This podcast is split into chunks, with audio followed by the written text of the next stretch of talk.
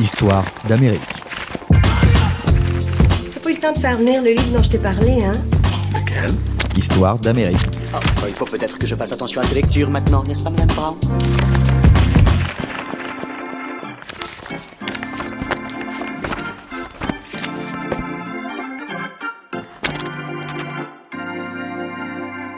Bonjour à tous et bienvenue dans Histoire d'Amérique, un podcast développé par Society en partenariat avec la maison d'édition 1018.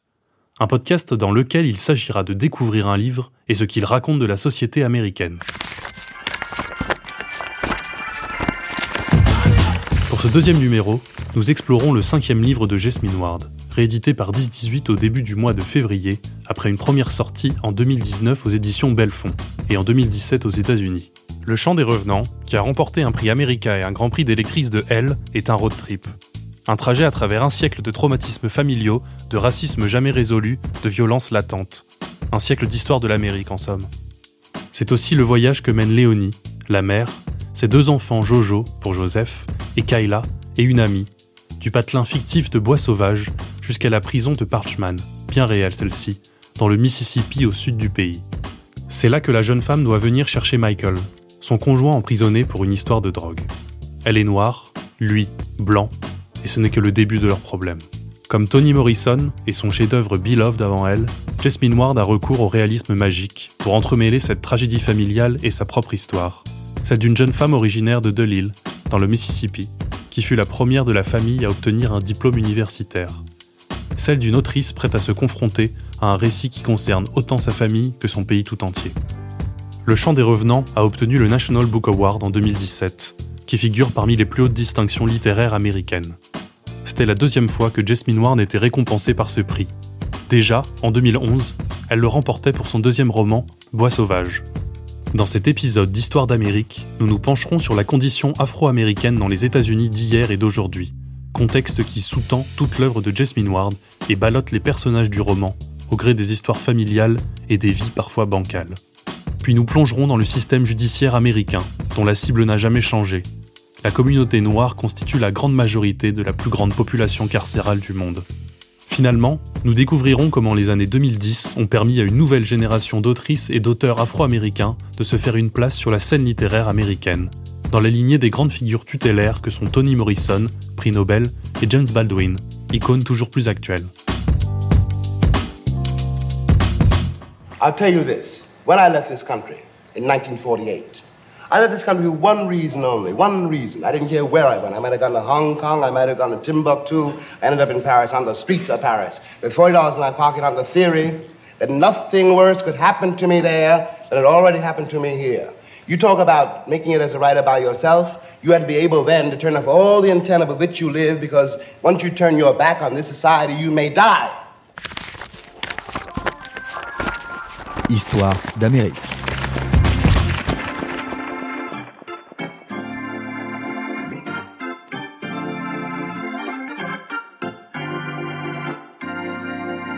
Dans le champ des revenants, chaque personnage fait l'écho à l'histoire complexe du Mississippi et des États-Unis tout entiers. Dans cette interview de la radio publique américaine NPR, Jasmine Ward prend l'exemple du personnage de Jojo, qui est au centre de son roman. Jojo est le personnage qui m'est venu en premier quand je réfléchissais à une idée de roman. Il a surgi dans ma tête et je me demandais comment ce serait d'écrire sur un gamin comme lui. Un enfant métis, un parent est noir, l'autre est blanc. Et je savais, parce que j'écrivais sur lui et sur ce moment de sa vie où il essaie de savoir ce que ça veut dire d'être un homme noir dans le sud aux États-Unis. Je savais que ce serait un moment qui aurait beaucoup de potentiel dramatique. Le personnage fait face à l'histoire du Sud, à la violence raciste, à l'esclavage, aux lois Jim Crow, mais considérant les membres de sa famille, c'est une bataille personnelle, intime pour lui. Et je voyais que ce serait un personnage très riche sur lequel écrire. Le sociologue François Bonnet, chercheur au CNRS et au laboratoire Pacte à Grenoble, a publié une longue enquête dans la vie des idées sur les émeutes de Ferguson dans le Missouri et la nouvelle condition noire aux États-Unis en 2014. Joint sur Skype, il nous raconte comment le racisme a évolué dans les dernières décennies, des années 50 à nos jours, sans jamais disparaître, comme certains aimaient le dire depuis le début des années 2000.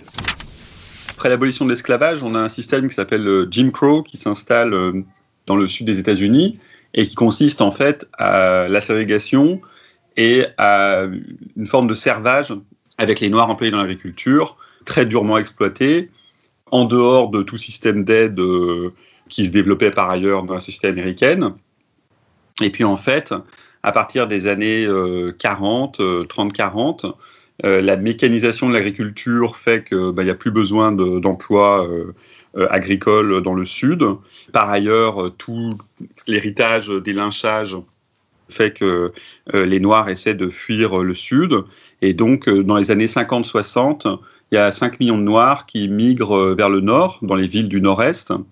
On appelle ça la grande migration des Africains américains cette grande migration va en fait euh, faire le peuplement euh, noir euh, des grandes villes, New York, Chicago, Los Angeles, etc. Et va déboucher sur un certain nombre de tensions, sur une augmentation de la criminalité, sur des émeutes raciales très, très dures dans les années 60, sur l'exode des Blancs vers les suburbs, sur la ségrégation. Tout ce qu'on voit notamment dans, dans The Wire, c'est un peu le résultat de ça. Vous savez, aux États-Unis, les habitants sont recensés légalement par ethnie. Vous êtes noir, vous êtes hispanique, euh, vous êtes euh, blanc, et c'est le pays de la discrimination euh, positive. Des inégalités raciales dont les conséquences économiques sont énormes pour tout un pan de la population américaine. Ces richesses ont été spoliées par l'esclavage, puis par la ségrégation, avant d'être la première victime d'un système économique défaillant. Ce qui se passe au cours des années 2000, c'est qu'à la suite de décisions de politique publique sur l'accès à la propriété, il y a hum, une énorme prime à être propriétaire qui est euh, mise en place. Et donc, tous les ménages américains euh, euh, se mettent à spéculer sur, sur l'immobilier, se mettent à, acheter des maisons, à vouloir être propriétaires. Et les banques, à partir des années 2004-2005, les banques se mettent à prêter, à accorder des prêts immobiliers à des familles peu solvables, ce qui aboutit euh, in fine à la crise des subprimes. Et en fait, lorsqu'éclate la bulle euh, spéculative, du fait de la particularité des lois américaines, un très grand nombre de familles euh, vont perdre leur logement, c'est-à-dire qu'ils vont non seulement perdre leur logement, mais en plus ils vont perdre toutes les mensualités qu'ils avaient mises jusque-là dans le logement. La crise de 2008 a un double effet, d'une part d'augmenter le chômage, donc de faire perdre leur emploi aux gens, et d'autre part de détruire de l'accumulation de, richesses, du patrimoine, notamment chez ces familles noires qui s'étaient vues accorder ces prêts euh, subprimes qui, quand la, la, bulle a éclaté, ne pouvaient pas être remboursés. Ces mensualités devenaient euh, beaucoup trop importantes. Parce que concrètement, ce que ça veut dire, c'est que des gens qui avaient des mensualités de 1500 dollars par mois, du jour au lendemain, se retrouvent avec des mensualités de 3000 dollars par mois, alors qu'ils perdent leur emploi, euh, donc ils ne peuvent pas rembourser, donc ils font défaut sur leurs prêts, et donc la banque saisit leur maison. C'est ça le, Ouais, très concrètement ce que ça veut dire. I said indict, convict, send that killer cop to jail. The whole damn system is guilty as I said indict. You can't stop the revolution. You can't stop the revolution. You can't stop the revolution. Histoire d'Amérique. Dans le champ des revenants, la misère sociale pousse Léonie et Michael à bout incapables d'élever leurs deux enfants dans des conditions décentes, à tel point qu'ils sont obligés de vivre chez les parents de Léonie, à Bois Sauvage. Pour décrire cette ville imaginaire du Mississippi, Jasmine Ward s'est directement inspirée de sa ville natale de Delille, où elle est revenue vivre il y a quelques années. Je suis retournée à Delille il y a six ans. Et je suis mitigée. J'adore ma ville, vous savez. Et j'adore ma terre natale, en partie grâce à ma famille.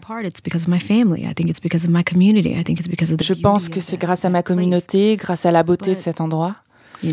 Mais c'est aussi très frustrant de vivre dans un coin où les personnes au pouvoir s'en foutent de cette communauté. Ils s'en foutent de ta famille et des gens comme toi. Ils n'investissent pas dans tes quartiers. Ils n'investissent pas dans ta communauté. En vivant dans le Mississippi, je sens que les élus ne représentent jamais mes intérêts. Et c'est très frustrant parce que je vois ce qui se passe quand plusieurs générations d'affilée vivent dans la pauvreté. Je peux voir ce qui arrive quand des générations luttent pour tenir le coup face au racisme. Un racisme systémique.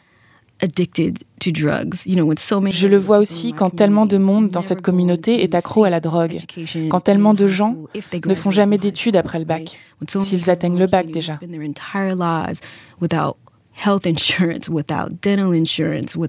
Quand tellement d'entre eux passent leur vie sans assurance santé, sans soins dentaires, sans possibilité de prendre soin de leur santé mentale, en bossant dans des emplois difficiles qui ne mènent nulle part, simplement pour vivoter, avec leur famille qui prend soin d'eux, tout ça est très frustrant pour moi. J'ai deux enfants maintenant, et je ne sais pas si je resterai ici. Je ne sais pas si j'ai envie que mes enfants deviennent des ados ici. D'une certaine manière, j'ai l'impression que je ne leur rendrai pas service en les laissant grandir dans cette ville. C'est ici aussi qu'à la fin de l'année 2000, le petit frère de Jasmine, Joshua, 19 ans, a été tué par un chauffard. Les conditions de sa mort sont troubles, et le responsable n'est condamné qu'à 5 années de prison. Parfois, je me sens coupable parce que je suis vivante et qu'il est mort. Mais avec cette vie que j'ai eue, j'ai quand même fait ce truc, cette chose un peu insensée qu'est l'écriture. Je l'ai fait pour moi parce que j'adore les livres, j'adore l'écriture, la littérature, raconter des histoires. Et je pense que d'une certaine manière, je l'ai fait aussi pour mon frère, parce qu'il n'est pas là. Pour faire écho directement avec l'histoire violente et intime de l'autrice, voici un court extrait du livre audio Le chant des revenants paru chez Lizzie, où il est question d'un soi-disant accident de chasse.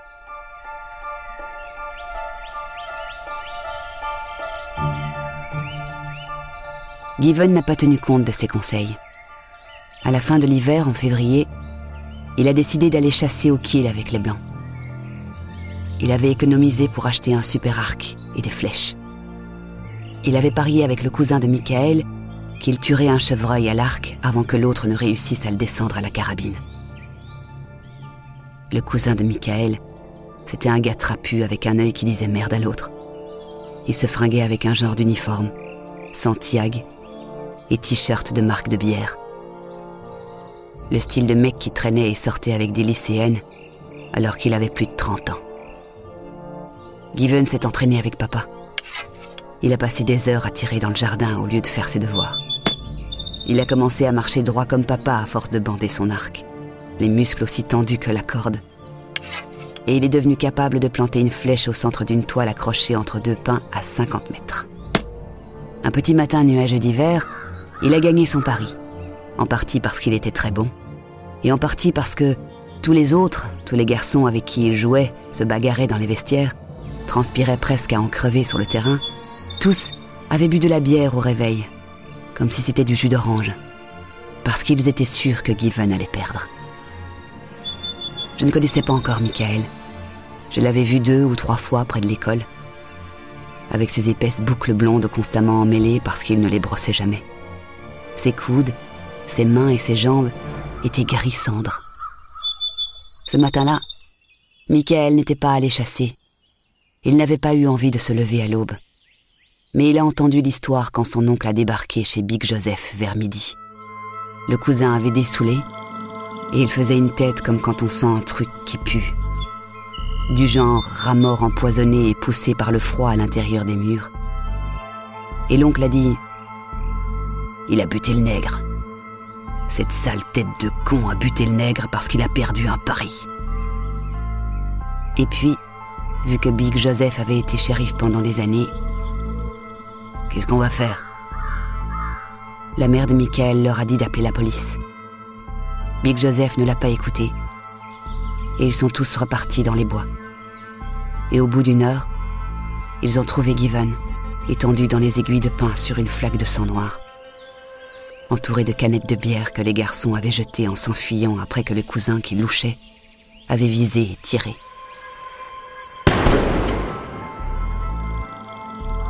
Après que le coup de feu avait résonné, ils avaient détalé comme des cafards dans la lumière. L'oncle a giflé son fils. Allez et retour. Imbécile, il avait dit. C'est plus comme autrefois. Le cousin s'est abrité derrière ses bras et il a marmonné. Il aurait dû perdre pas. À cent mètres de là, le chevreuil gisait sur le flanc, une flèche dans le cou, aussi froid et raide que mon frère. Leur sang gelait. Un accident de chasse, leur a dit Big Joseph quand ils sont rentrés et se sont assis autour de la table, avant que le père du cousin, de la même taille que son fils mais avec des yeux synchronisés, n'appelle la police. Un accident de chasse, a dit l'oncle au téléphone, dans le froid soleil de midi qui perçait à travers les rideaux.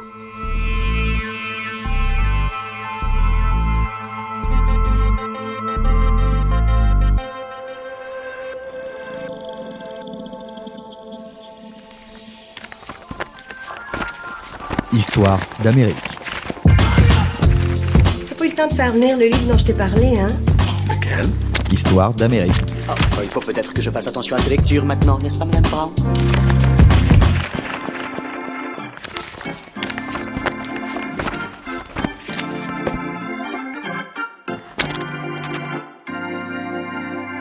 Un autre personnage hante le champ des revenants. Parchman Prison. La prison du comté. C'est là que Michael, le conjoint de Léonie et père de Jojo, a purgé sa peine et qu'il faut venir le chercher. Là aussi que River, le grand-père, avait atterri pour un temps dans les années 50, alors qu'il n'était même pas encore adolescent. À l'époque, certains détenus étaient aussi gardiens et ils avaient droit de vie ou de mort sur le reste des prisonniers.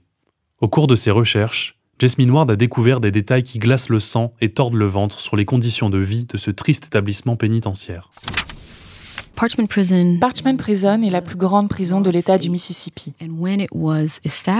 Quand elle a été créée, les élus au pouvoir ont changé les lois et criminalisé des infractions mineures et des choses qui ne sont même pas des crimes, comme flâner, vagabonder, et les tout petits vols devenaient des actes criminels. Ils ont fait ça dans l'espoir d'arrêter et d'envoyer beaucoup d'hommes noirs à Parchman pour peupler Parchman et avoir de la main-d'œuvre. And that's what they did. You know, I mean, Parchman was. Ils voulaient de la main d'œuvre gratuite. Et c'est ce qu'ils ont eu.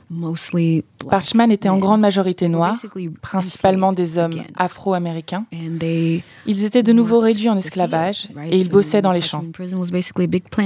Parchman Prison était en gros une immense plantation dans les années 30 et 40. Les détenus travaillaient dans la plantation de Parchman Prison. Mais parfois, ils étaient prêtés à des chefs d'industrie de la région. Ils étaient engagés pour déblayer des terrains immenses, travailler sur les chemins de fer. Tout ce que ces patrons voulaient qu'ils fassent, ils ont dû le faire. C'était le retour de l'esclavage. Le personnage de Richie dans mon livre est inspiré de vraies histoires d'enfants qui étaient condamnés pour des délits ridicules et envoyés pour être des esclaves avant de mourir à Parchman Prison. Je faisais des recherches sur Parchman Prison pour écrire dessus et j'ai lu le livre Worse Than Slavery de David Oshinsky. Dans ce bouquin, je lisais des histoires sur des enfants de 12 ou 13 ans, des jeunes garçons noirs condamnés pour des petites infractions et envoyés à Parchman Prison. Vous savez, ces enfants devenaient des esclaves, souffraient, étaient souvent torturés et parfois ils mouraient dans la prison. Leur souffrance avait été rayée de l'histoire d'une certaine manière. J'étais tellement horrifiée et attristée que je me suis dit, OK, il faut que j'écrive sur un gamin comme ça. Cette souffrance concerne plusieurs millions de personnes, dans un véritable état carcéral où les Afro-Américains sont les premières cibles. Le sociologue François Bonnet remet cette augmentation de la population carcérale en perspective et propose quelques données permettant de mieux comprendre une situation érigée comme mode de gouvernement.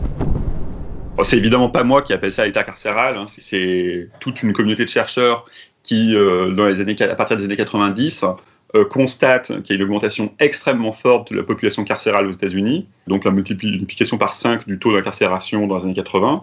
Euh, les États-Unis ont le taux d'incarcération le plus élevé au monde qui a 2,3 millions de prisonniers aux États-Unis, ce qui constitue une masse euh, évidemment euh, considérable. Par habitant, c'est plus que la Chine, c'est plus que, évidemment c'est plus que la Chine, mais c'est plus que la Russie, c'est plus que Cuba, euh, c'est plus que le Brésil, etc. que non seulement il y a ces 2,3 millions de prisonniers, mais en fait ça ne compte pas tous les gens qui sont sous contrôle judiciaire, c'est-à-dire des gens qui sont libérés à la fin de leur peine, avant le terme de leur peine, mais qui sont toujours sous contrôle judiciaire et ça, ça concerne en tout 6,7 millions de personnes. Euh, ça fait une population euh, considérable. Euh, sur toute cette population, que ce soit les prisonniers, vraiment les gens en prison ou les gens qui sont sous contrôle judiciaire, environ 40% de cette population est africaine-américaine, alors que les Africains-américains représentent 13% de la population aux États-Unis. Et un chiffre que tous les chercheurs citent sur cette question, c'est que si vous êtes un noir qui quitte le lycée euh, avant l'équivalent du bac, euh, vous avez entre 60 et 70% de chances d'aller au moins une fois en prison au cours de votre vie. Donc ça veut dire euh, que la prison pour toute une partie de la population noire, pour les hommes noirs, c'est en gros comme le service militaire à une époque pour nous. C'est-à-dire que c'est une forme de passage obligé. Tout le monde y passe. Quasiment tout le monde y passe. Et au milieu des chiffres et des pourcentages, des existences tordues. Comme celle de Michelle Daniel Jones, en 2017, elle est rentrée chez elle après 20 années passées dans un établissement pénitentiaire d'Indianapolis. Elle y était condamnée à 50 ans de prison pour un meurtre, une affaire sur laquelle elle préférerait ne pas trop s'étendre. Depuis sa cellule, elle a cofondé Constructing Our Future, une association permettant de soutenir d'anciennes détenues dans leurs projets de réinsertion. Pour sa part, elle a mené des recherches inédites sur la population carcérale américaine, en particulier féminine, a passé une licence et un master en ligne et suit désormais un doctorat à la New York University, l'une des plus cotées du pays. Depuis sa maison de l'Indiana, elle raconte la prison comme rarement on l'entend. Surtout, elle expose les conséquences de l'incarcération de masse sur plusieurs générations de familles afro-américaines, dans lesquelles toute possibilité de réhabilitation est compromise. Car dans ce pays, on ne pardonne rien à ses anciens détenus. À un moment de mes recherches, j'ai trouvé que 75% des enfants de parents incarcérés finissaient eux-mêmes incarcérés à un moment dans leur vie. Plus tard, d'autres études ont été faites et elles parlaient plutôt d'un enfant sur 28 dont les parents ont été en prison qui finira lui aussi derrière les barreaux. Quand j'étais incarcérée, j'ai vu des mères avec des enfants qui sont restés très longtemps en prison. La plupart de ces enfants qui se retrouvent sur le même chemin c'est parce que personne ne pouvait prendre soin de leur état mental et émotionnel. Maman est partie. Maman est partie pour 5, 10, peu importe le nombre d'années que ça sera. Maman n'est pas à la maison, donc elle ne peut pas lire des histoires à ses enfants le soir. Elle ne peut pas les embrasser sur le front et les rassurer quand ils s'écorchent les genoux ou se font mal en jouant. Certains enfants sont très fâchés à cause de ça. Ils se sentent complètement abandonnés. Et la réponse dans un système qui se concentre autant sur l'emprisonnement, c'est de répondre aux problèmes sociaux des communautés afro-américaines avec encore plus d'incarcération. On va vous faire rentrer dans le rang en vous envoyant dans un camp pour filles, pour garçons, des bootcamps, etc. Mais l'enfant est fâché parce que ses parents sont partis, ses parents sont absents, et il a des besoins même quand la mère ou le père finit en prison plus loin dans le même état. Un enfant ne connaît pas le statu quo quand il souffre. Avec toutes mes amies, sur une période de 20 ans en prison, j'ai vu leurs enfants aller et venir sans jamais réussir tout à fait à être stables. Et parfois, ça continue quand on rentre à la maison. J'ai une amie qui est revenue chez elle et elle a élevé sa fille quand elle était en prison. C'était presque un nourrisson quand elle a été condamnée. Et maintenant, elle a grandi. Et elle est énervée. Elles n'ont toujours pas une bonne relation. Quand quelqu'un est libéré, ça ne veut pas dire que c'est la fin de cette discussion. Il n'y a pas de filet de sécurité. Il n'y a rien dans les fondations de notre société qui aide ces familles fragmentées à se reformer normalement. Les ressources ne sont juste pas là. Elles ne sont pas disponibles, abordables. Les familles qui sont frappées par la prison souffrent. Et en prison, les discriminations et le racisme ne disparaissent pas. Au contraire. Le rapport de force est disproportionné. Si tu te fais contrôler par un policier aujourd'hui, s'il est raciste et te traite différemment en tant que personne de couleur, tu peux te faire arrêter, te prendre une amende, te faire tirer dessus, simplement pour ta couleur de peau. Tout ça peut aussi t'arriver en prison. Et en plus, personne ne sera au courant. Tu peux être blessé, agressé sexuellement, laissé à l'isolement. Plein de choses peuvent arriver, mais les prisons sont des espaces de secret. Les corps sont mis à part et des choses se passent quand des gens sont éloignés de la société. Aujourd'hui, on a nos téléphones. Si quelque chose nous arrive, on lance l'enregistrement. On le fout sur Facebook Live et on a des moyens de combattre le racisme dans nos vies quotidiennes. Mais quand tu es incarcéré, c'est impossible. On le vit au jour le jour et presque personne n'est au courant. Tu peux écrire une lettre et espérer qu'elle sorte. Tu peux passer un coup de téléphone et espérer qu'on ne te coupe pas. Mais ce n'est pas pareil. La réponse n'est pas la même. Une fois la peine purgée, les anciens détenus seront toujours considérés comme des criminels. C'est l'idée que même quand ta dette est payée à la société, finalement, elle ne l'est pas vraiment.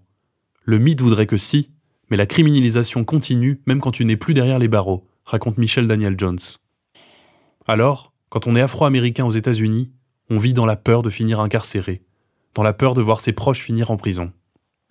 Dans Les Moissons funèbres, Jasmine Ward développe ce sentiment, résumé ici dans une interview qu'elle a donnée sur NPR en 2017. I mean, I didn't je ne savais pas exactement ce qu'il s'était passé. Je ne connaissais pas en détail l'histoire de Parchman Prison quand j'étais enfant. Mais je savais que c'était un mauvais endroit où vous ne vouliez jamais aller. Je savais le danger d'être envoyé là-bas. Toujours présent pour des gens comme moi, les Afro-Américains.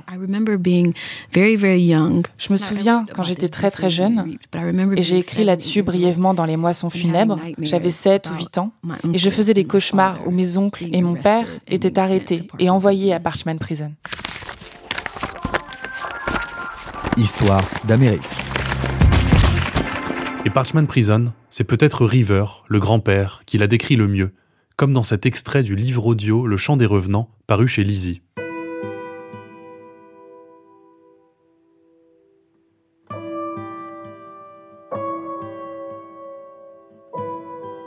Tu te souviens du gars de 12 ans dont je t'ai parlé? Richie. Ils l'ont fait trimer. Du lever au coucher du soleil, il était au champ. Il sarclait, il cueillait, il plantait, il nettoyait. Quand on est poussé à bout comme ça, on peut plus penser. On sent, c'est tout. On sent qu'on n'en peut plus bouger. On sent que le ventre brûle. Et on sait qu'on veut manger. On sent qu'on a la tête pleine de coton et on sait qu'on veut dormir. On sent la gorge qui se serre et le feu qui coule dans les bras et les jambes, et le cœur qui cogne dans la poitrine. Et on sait qu'on veut s'enfuir. Mais pas moyen de s'enfuir. On était des bandits. Les tireurs nous avaient à l'œil. C'était ça notre monde. Le rang. Les rangées d'hommes dans les champs. Les tireurs postés au bord. Le contremaître sur sa mule le meneur qui gueulait sous le soleil et qui lançait les champs de travail, pareil que dans une nasse. On était coincés et on se débattait. Une fois, ma grand-mère m'a raconté l'histoire de son arrière-grand-mère. Elle venait de l'autre côté de l'océan, son arrière-grand-mère, elle avait été kidnappée et vendue. Et elle avait raconté à ma grand-mère que dans son village, on mangeait de la peur. Elle disait que la peur, ça changeait la nourriture en sable dans la bouche. Elle disait que tout le monde savait pour la marche forcée jusqu'à la côte. Il y avait des rumeurs sur les bateaux, sur les hommes et les femmes qu'on entassait dedans. Certains avaient entendu que c'était encore pire pour ceux qui quittaient le port et qui coulaient au loin. Parce qu'on aurait cru ça quand le bateau franchissait l'horizon. On aurait cru qu'il quittait le port et puis qu'il coulait, petit à petit, dans la mer. Sa grand-mère, elle disait qu'il ne sortait jamais la nuit. Et même la journée, il restait dans l'ombre de leur maison. Mais ils sont quand même venus la chercher. Ils l'ont kidnappée chez elle en pleine journée, ils l'ont amenée ici, et elle a appris que les bateaux ne coulaient pas dans une eau peuplée de fantômes blancs. Elle s'est aperçue qu'il se passait des choses pas bien sur ce bateau, depuis le départ jusqu'à l'arrivée. Que sa peau durcissait autour des chaînes, que sa bouche prenait la forme de la muselière, qu'on la transformait en animal sous la lumière et la chaleur du ciel, le même ciel que celui qui était au-dessus de sa famille, quelque part, très loin, dans un autre monde.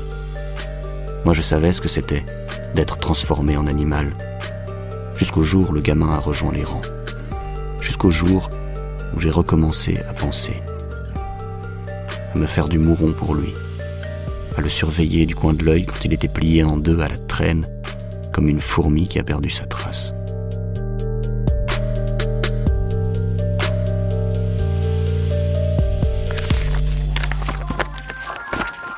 Histoire d'Amérique. T'as pas eu le temps de faire venir le livre dont je t'ai parlé, hein? Lequel Histoire d'Amérique. Oh, il faut peut-être que je fasse attention à ces lectures maintenant, n'est-ce pas, Madame Brown?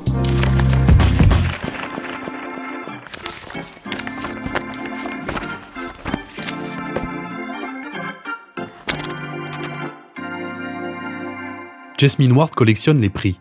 Un prix America et un grand prix des lectrices de Elle en 2019 et deux National Book Awards. Une première pour une autrice. Encore plus pour une autrice afro-américaine. Jasmine Ward n'a pas attendu le chant des revenants pour devenir une grande figure de la littérature. Et depuis une petite dizaine d'années, elle ouvre la voie à une nouvelle génération d'écrivains afro-américains, prêts à rebattre les cartes quant au traitement des grands sujets de société de notre époque. Le racisme, la condition noire, ou encore la surpopulation carcérale. Tout ça sans hésiter à secouer tout un milieu littéraire ankylosé par des décennies de traditions, d'habitudes et une absence presque totale de diversité. Thomas Chatterton Williams fait partie de cette nouvelle garde. Il collabore régulièrement avec le New York Times Magazine et a publié en 2019 Une soudaine liberté, son premier livre traduit en français. Pour Histoire d'Amérique, il raconte une scène littéraire chamboulée par des nouveaux talents qui racontent le racisme comme peu avaient osé le faire avant eux.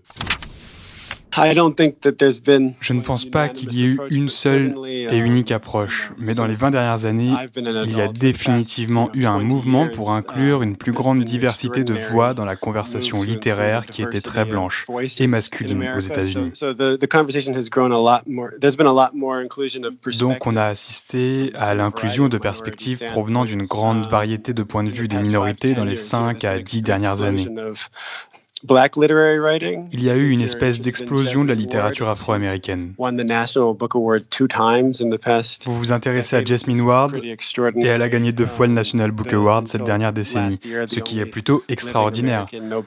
Jusqu'à l'année dernière, la seule prix Nobel de littérature américaine encore en vie était une femme noire, Toni Morrison. La discussion autour du racisme a été explorée avec beaucoup de sensibilité et de diversité. Mais il n'y a évidemment pas qu'une seule perspective noire non plus. Quelqu'un comme Paul Beatty explore la question afro-américaine à travers l'ironie, alors que Ta Nehisi Coates, qui a récemment publié un livre qui adresse frontalement le racisme et l'esclavage, préfère utiliser le réalisme magique et inclure des éléments surnaturels.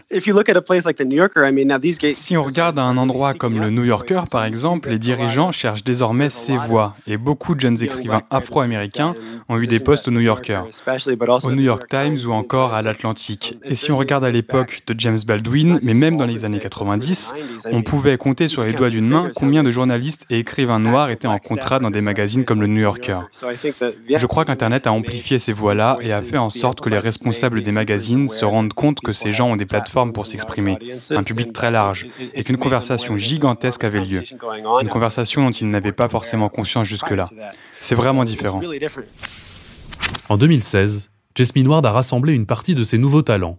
18 autrices et auteurs ont proposé des essais, des poèmes et autres textes rassemblés dans le volume de Fire This Time, A New Generation Speaks About Race. La référence est claire.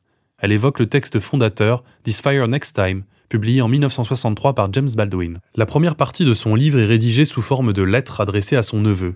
Ce texte et son auteur, compagnons des luttes menées par Martin Luther King et Malcolm X, deviendront des icônes de la communauté afro-américaine, avant de perdre progressivement de leur influence.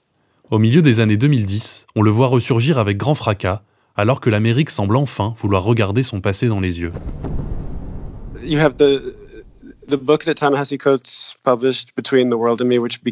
Vous avez le livre écrit par Ta-Nehisi Coates, Between the World and Me, qui est probablement devenu l'œuvre de non-fiction la plus célèbre de ce siècle aux États-Unis. C'est extraordinairement influent et ça a été un modèle sur la première partie de This Fire Next Time de James Baldwin, qui est une lettre de Baldwin à son neveu. Chez Coates, le livre est une lettre à son fils. C'était évidemment dans une sorte de dialogue avec l'œuvre de Baldwin. Et les deux ont été comparés. Tony Morrison a dit que Coates était le nouveau Baldwin. Le livre est apparu en 2015 au milieu d'une série de meurtres commis par la police, immortalisés en vidéo. Black Lives Matter est devenu quelque chose à quoi nous pensions tous, dont nous parlions tous. La déception visant le premier président noir était quelque chose que beaucoup de gens commençaient à exprimer tout haut. Et puis, il y a eu ce documentaire I Am Not Your Negro de Raoul Peck, qui se concentre sur Baldwin et sa relation avec Martin Luther King, Malcolm X et ces grands activistes des droits civiques qui ont été assassinés. Um, Cette image de Baldwin est devenue une part entière de la pop culture à ce moment-là. Plusieurs nouvelles biographies ont été publiées. Jasmine Ward a sorti l'anthologie The Fire This Time, où une nouvelle génération d'auteurs et autrices se confrontent à Baldwin. Donc Baldwin est devenu cool. La conversation autour de Baldwin est une manière d'avoir une conversation sur le genre d'Amérique noire vers laquelle nous nous dirigeons maintenant, et d'où nous venons aussi. C'est un individu qui rassemble beaucoup des préoccupations de la communauté, d'une manière qu'aucun autre écrivain de sa génération n'a réussi à atteindre pour nous.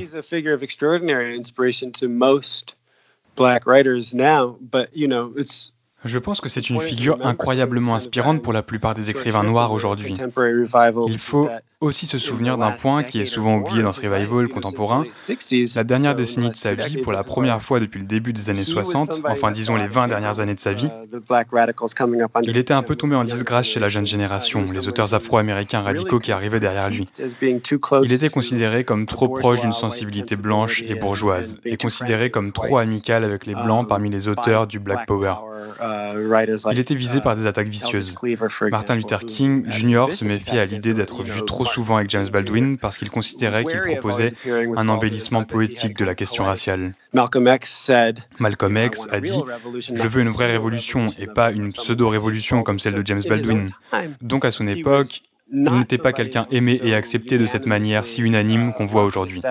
Bien sûr, au début de sa carrière, il a eu un succès extraordinaire, mais il avait une réputation compliquée et ça a été apaisé avec sa redécouverte récente.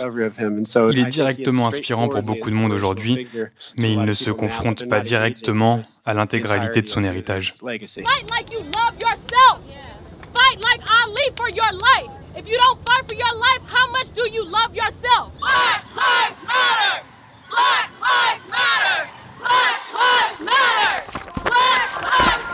Histoire d'Amérique. C'est dans cette lignée que Jasmine Ward se place, car pour elle, les années 60 sont souvent moins loin qu'on ne le pense, comme elle le précise à cette interview donnée à la BBC au début des années 2010. Quand j'entends des gens dire qu'on vit dans une Amérique post-raciale, vraiment, je ne comprends pas, ça me stupéfait.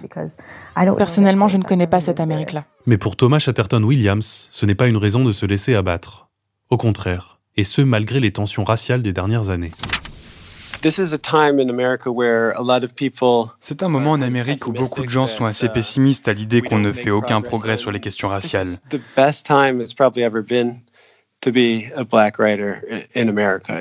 Mais je dirais que c'est la meilleure époque pour être un écrivain afro-américain aux États-Unis. C'est une période florissante, il y a énormément d'opportunités, les problèmes discutés attirent l'attention, les gens s'y intéressent, personne ne les minimise.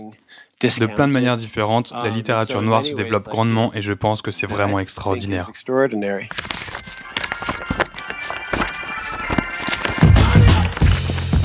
Voilà, vous arrivez à la fin de ce podcast consacré au chant des revenants de Jasmine Ward.